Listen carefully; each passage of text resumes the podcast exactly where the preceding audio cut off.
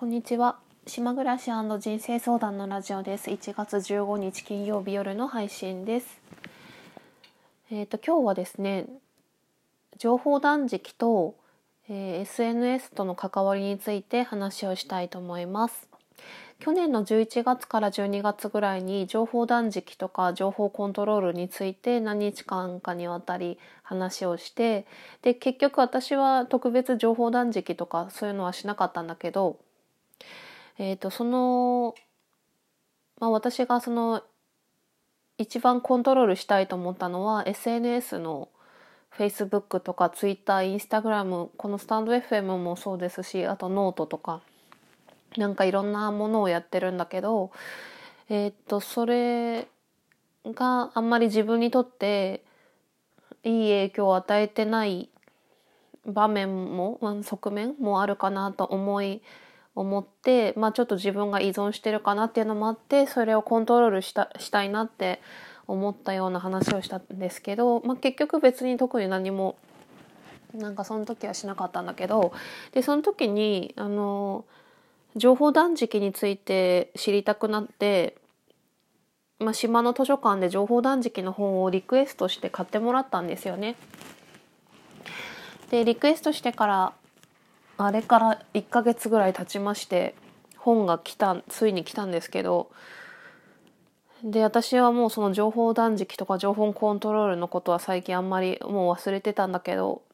ただこの本がめちゃくちゃ良くてですねもうめっちゃ感動したんですけど鈴木直樹さんっていう編集者の方が書いた「情報断食」っていう本でそれで私はその時なんか無意識に情報断食っていう言葉をその前のラジオで使ってたんだけど情報断食っていう言葉あるのかなと思ってなんかアマゾンでそういう本あるかなって思ったら本当にそのまんまぴったりそのまんま情報断食っていうタイトルの本で情報断食空っぽになるほどうまくいき方っていうタイトルなんですよね。でそれでまあ図書館で予約をしたんですよね。うん。そしたらなんか結構シンクロしてて私があの知らなかったんだけど私この今このスタンド FM とかポッドキャストで使ってるアイコンがあのイラストレーターの平松桃子さんっていう方に書いてもらったんですけどでそれ平松さんがなんとこの情報断食の本の挿絵を担当していてで平松さんって知る人ぞする知るイラストレーターでそんなになんかいろんな本の挿絵をやってるっていうタイプではないんですよねだからすごいびっくりしたんですけどなんかまあご縁があるなと思ったんだけどで平松さんってすごくこの私のアイコンもそうだけど可愛らしいイラストでで私がイメージした情報断食ってこのタイトルからするとなんかいかにも自己啓発本みたいな感じのタイトルじゃないですか。でもね昨日まあ、ほぼ1日で9割方全部ほぼ読み読んだんだけどめっちゃ感動して本当に平松さんのこの挿絵がぴったりでタイトルがあんまりよくよ くないんじゃないっていうとあれだけどさななんていうのかなこのタイトルと中身があイメージが全然違くって情報断食っていうすごいシンプルなタイトルなのにすごくこう人のねこの編集者のこの鈴木直樹さんのこうドラマが詰まっていてエッセイみたいな感じのね内容でめっちゃ感動するんですよね感動したんですよね私は。うん、でこの方今50代後半の方ででその情報断食をしたことによって自分の人生がねまあなんかより深まっていくっていう体験が書かれてるんだけど本当にそれがねあのすごく心に響くものでただ単なる本当に自己啓発本では全然なくてなんかその30代半ばの時に奥様と死別されてるんですけどで父子家庭で子供を育てていてでその本の中で途中で息子がなんかぐれ始めて学校に行かなくなったり髪を急に赤く染めたりとかそんなことをしている話とかも書いててうん。うまくは話せ話せないんだけど私がね今話せないんだけど鈴木さんがおっしゃってたので、まあ、印象に残ったのはあのアリストテレスの言葉で自然は真実を間違えました 自然は真空を嫌うっていう言葉があるらしいんですよね。でそれをその話をしていてなんか他の言葉で言い換えると自然は足らざるを補うとも言うらしいんですけどえっ、ー、とね自然私最近よく自然の摂理とかそういう話をたまたましてたんだけど自然が求めているのは全ての空間が何かに埋められることなんですってアリストテレスと テレスとだってごめんなさい。アリストテレスのもう全然もうなんかアリストテレスってすごい久しぶりに言いましたよ。自然が求めてるのは全ての空間が何かに埋められること。まああんまりそんなにピントは来ないんだけどその自然の摂理としてアリストテレスが観察した結果そういうふうに言ってるんだって。でそれを鈴木さんが言ってたのは普段私たちこの SNS とかテレビとかニュースとか本とかラジオもそうですけどありとあらゆるこうメディアからいろんなたくさんの情報を受け取ってるじゃないですか。でうんとねその情報をセーブすることによって自分の中にこう空間ができるんですよね。できるできるできるよね できできますよね。でその空間ができるとでアリストテレス曰く自然は真空を嫌うわけだから空間ができると何かが入ってくるっていうふうになってるらしいんですよ自然の摂理では。うんまあ、それをえーと、そのアリストテレスの言葉を鈴木さんはその情報とかに置き換えて喋ってるんだけどで本当に実際に鈴木さんの人生で情報をコントロールしたことによって編集者だからいろんな本とかいろんなあのインターネットの記事もそうだけどいろんな情報を普通の人以上に取ってるんだけどそれをセーブした結果やっぱりね空っぽになるとなんか入ってくるらしいんですよ。でその入ってくるのがすごくねその時の自分にとって必要なことだったりワクワクすることだったりっていうことだったんだって。で鈴木さんの体験ではなんか映画を一回も作ったことがないのにその情報をセーブした結果ドキュメンタリー映画を作るっていうインスピレーションが湧いて映画を作ったりとかなんかねそういう自分の体験が書かれてるんだけど本当になんかねそうだろうなって思ったんですよね。そうだよなっていうか。うん。なんかさまあちょっと話ずれるけど恋愛とかもそうなんですけどまあ終わりがあれば始まる？始まり終わるから始まるみたいなことあるよね。始まりがあれば終わる。終わりがあれば始まる。うん。それでやっぱりね終わると始まるんですよね。だから何かを執着とかを手放すと何かそこのそこを埋めるすごい素敵なものが入ってきたりするわけだから何かに常にこうしがみついてたりとか何かで埋めてる状態だと他のものが入ってこないんですよね。うん、でその埋めてる状態が自分にとってもちろんなんだろうすごくワクワクして必要なものだったらいいんだけどあの SNS とかで何気なくこう、まあ、ネットサーフィンとかもそうですけど入ってくる情報の中にやっぱりなんだろう必要ないものもそれはありますよね。広告とかもあるし。うん。だからその自分にとってなんか違和感みたいなのがもしそこにあるんだったらやっぱりそれは潔く自分でこうコントロールしていくっていうのがいいんだろうなって改めて思いました。で私は昨日なんかこの情報断食の本を読んですごくこう涙がにじんで感銘を受けてそれでもうこのねあのラジオ自分のこの ラジオが 収録できなかったんですよね。なんでかっていうと私はがこの情報を発信していることで誰かの何て言うのかなちょっとやうんまあ、まね結構回数も多いししかも前回なんで30分もやっちゃったから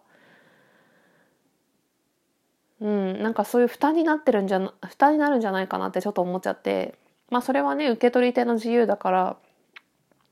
そんなことはないと思うんだけどでもなんとなく自分がやりやりすぎてるっていう感覚があってで私もやっぱりそのまあ、ポッドキャストは何もリアクションないから まあいいんだけどスタンド FM とかだとやっぱり自分がこうラジオをと撮ると他の人のやつもまあ聞いたりするわけじゃないですかあのアプリを開いた時に。で最近スタンド FM 自体は始めてから4ヶ月ぐらいだけどだんだんなんかあの聞く人がまあそんなに多くないけど増えていく中でやっぱり自分自身もなんかね忖度してるなって思ったんですよね。この本読んで最近。なんか薄々最近感じてたんだけど忖度なんて普段全然言わないけど2年ぐらい前に流行りましたよね忖度って。なんかうんちょっとここはねちょっと多くは語らないけどなんとなく自分にとってそういう人の気持ちをうんとなんか測りながらえっ、とこれ音声配信をしたり受信？聞いたり視聴してるなんてちょっと思ってあこれはあんまり良くない傾向だなって自分では思ったんですよね。だからちょっとツイッターとかもそうなんだけどうん。なんかちょっとせその鈴木さんにとっては一番セーブして辛かったし一番なんだろう意味があってたのは多分この方編集者の方であの本とか新聞とかをよく読むのでそれが一番なくなって辛かったって言ってたけどなんかそれが人それぞれ影響を受けているなんかメディアみたいなものが違うと思うんだけど私はやっぱりこの SNS っていうのがやっぱりねまあ私と同じような人今 SNS みんなやってるからと思う人いっぱいいると思うんだけど SNS の部分がちょっとやっぱり自分にとってあの見てるだけでもちょっと何か小さな負担になってるところもあるかなって思ったんですよね。うん。まあだからそこは自分でなんかもちろん時間決めるとかそういうシンプルなことでもいいわけだしそういうのをなんか依存してるっていうのが嫌なんですよね一番はね。うん、そんな風に感じましたこの本を読んで。うん、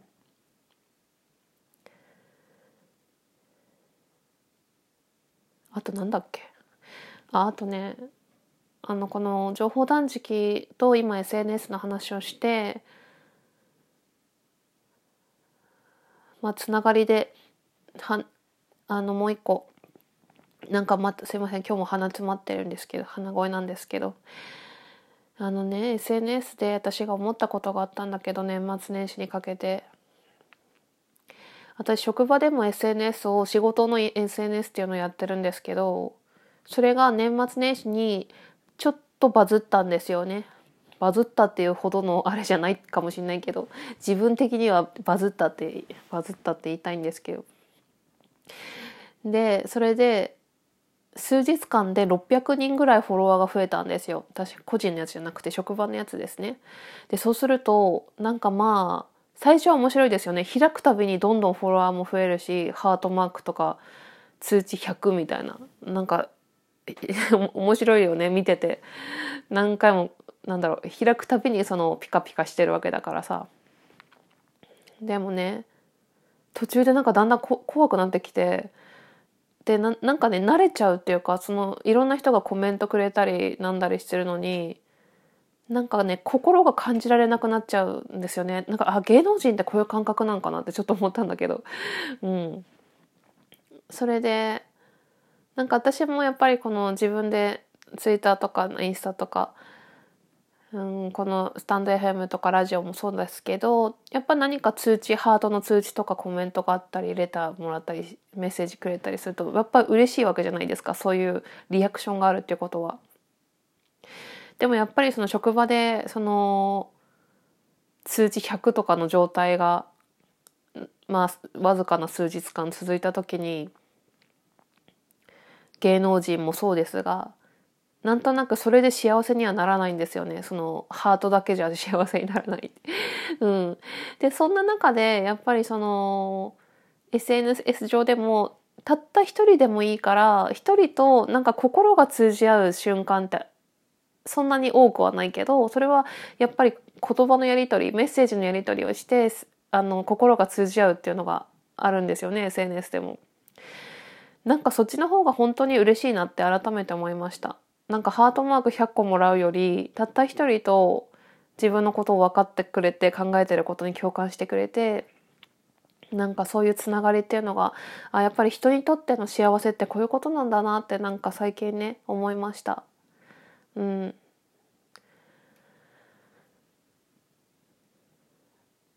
そう。なのでなんかまあそうだよね。まあ全部はバランスなんだろうなっては思うんですけどちょっとそんなことを考えました。情報断食情報コントロールと SNS そしてなんか人とのつながり。うん。はい。今日はそんな感じの話をしました。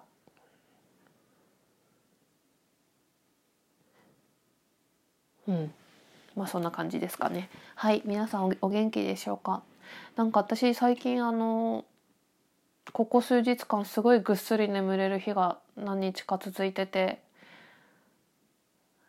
ちゃんと夜も眠くなってまあ全然あんま仕事してないんですからかもしれないけどうん。まあ普通はね仕事したら眠くなると思うかもしれないけど仕事してるとやっぱり頭使うんで交感神経があの優位になって眠りづらくなるっていうのもあって